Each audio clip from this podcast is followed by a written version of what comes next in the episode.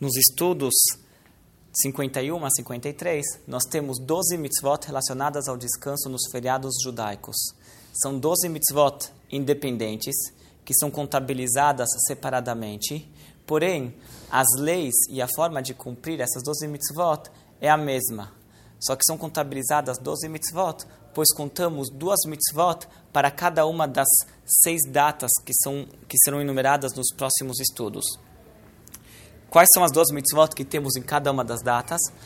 Um é uma proibição, a proibição de trabalhar, e depois temos uma instrução, que é a instrução de descansar. Como se descansa nesses dias?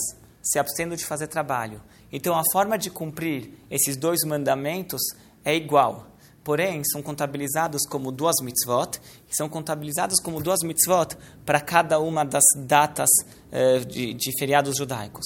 No estudo 51, ele traz duas dessas datas, que é o primeiro dia de Pesach e o sétimo dia de Pesach. No primeiro dia de Pesach temos duas instruções, que é devemos descansar nesse dia e temos uma proibição que não devemos trabalhar nesse dia. Assim também, no sétimo dia de Pesach temos uma instrução, devemos descansar nesse dia e também não devemos trabalhar no sétimo dia de Pesach.